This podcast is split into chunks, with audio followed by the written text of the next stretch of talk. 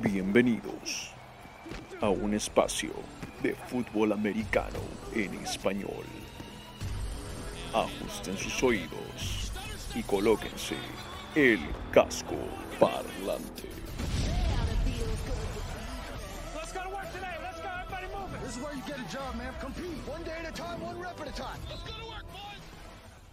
Hola, ¿qué tal? Bienvenidos a Casco Parlante con los consejos de Fantasy para la semana 2. Como todos los miércoles, vamos a estar dándoles los consejos de Fantasy para cada una de las semanas de la NFL aquí en Casco Parlante. Esta semana no está Rodstad con nosotros, pero junto a mí está el señor David Thornberry, el pragmático, y yo, Simón Carpio, el romántico, les daremos nuestros consejos sensuales de Fantasy para la semana 2. Así que, David, empecemos con nuestro primer rubro en consejos de fantasy sensuales. Agárralo. ¿A qué jugador debes tú tomar del waiver wire, de los jugadores que están en la agencia libre que nadie tiene? ¿A quién debes adherir a tu roster para esta semana 2? David Thornberry, ¿a quién tenemos que poner en el equipo? Bueno, yo recomendaría al corredor de los Ravens, Tyson Williams. En este caso, mi consejo es más de corto plazo, mirando la siguiente semana. Eh, los Ravens juegan contra los Chiefs. Ya sabemos que los Chiefs, su punto débil es defender el juego terrestre. De hecho, fueron en la primera semana el quinto equipo que más yardas permitió por tierra. Yo recomendaría a Tyson Williams, que creo que se convierte en el corredor uno de los Ravens. Yo voy a darles una recomendación que va más por el lado de los receptores para esta semana.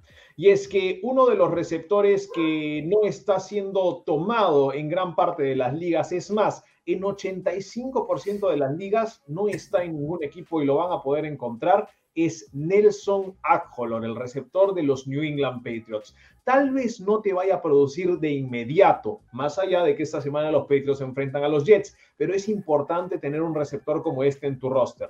Ya en la primera semana demostró con 72 yardas y un touchdown en cinco recepciones, que es al menos la primera o máxima la segunda opción más confiable que tiene Mac Jones los Patriots, más allá de tener buena defensa y un buen juego por tierra, en algún momento van a darle rienda suelta al nuevo coreback de este equipo y Aguilar va a ser una de sus armas predilectas. Jones sí puede lanzar la pelota larga, ojo, y creo que Aguilar puede ser una clave en ese sentido. Manténgalo en el equipo y cuando los Patriots juegan contra los Jets, tienen algunos partidos contra los Jaguars, contra Carolina, ahí metan al buen Nelson Aguilar.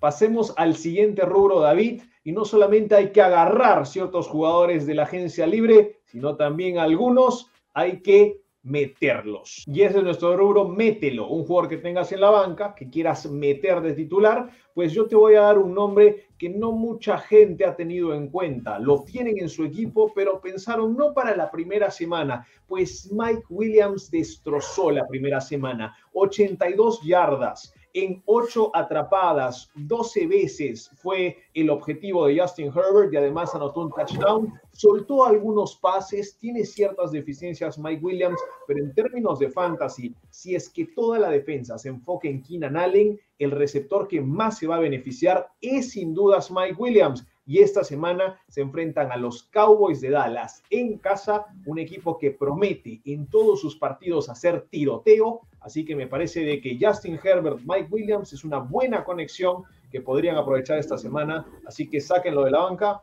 métanlo de titular. Bueno, les decía que los Chiefs fueron el quinto equipo que más yardas por tierra permitieron en la primera semana. El equipo que más yardas permitió por tierra en la primera semana fueron los Falcons. ¿Y contra quién juegan los Falcons? Contra los Bucaneros. Así que si tienen en banca a Fournette o a Rojo, cualquiera de los dos creo que valdría la pena ponerlo de titular para este partido contra los Falcons. Vamos con el siguiente rubro en estas nuestros consejos de fantasy para la semana 2, es el siéntalo. ¿Qué jugador que tienes de titular en este momento deberías mejor considerar dejarlo en la banca y verlo en otra semana distinta, Thornberry? Bueno, voy un poco al revés con lo que les acaba de decir, ¿no? Eh, Mike Davis de los Falcons tuvo una buena semana 1, a pesar de que los Eagles dominaron esa línea, a pesar de que los Falcons perdieron feo, eh, tuvo un buen partido, pero ahora se va a enfrentar a la defensiva de los Buccaneers, que fue una de las mejores defensivas por tierra eh, en general, pero específicamente por tierra el año pasado. Así que yo sentaría a Mike Davis en este partido contra los Buccaneers.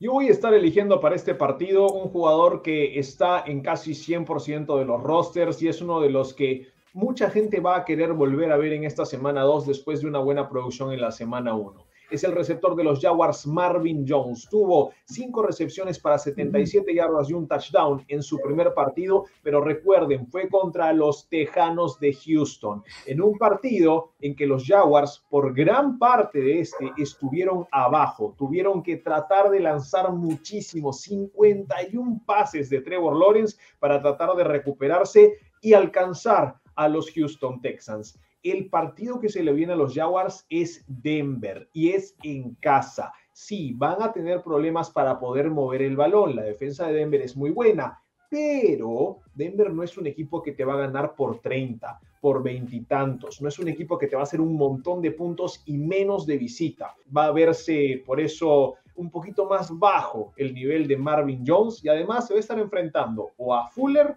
o a Sertan. Así que creo que hay que tener en cuenta de que la va a tener difícil el receptor de los Jaguars a la banca.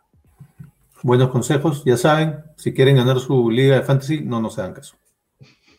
Y así cerramos nuestros consejos de fantasy para esta semana 2. Por favor, no se olviden de seguirnos en nuestras redes sociales. Denle like a esta publicación, compártanla para que más gente pueda saber lo que tiene que hacer esta semana en su fantasy. Y así también aprendemos todos juntos un poquito más de fútbol americano. Eso es todo con nosotros. Hasta el próximo miércoles con más consejos de fantasy. Chao. Chao.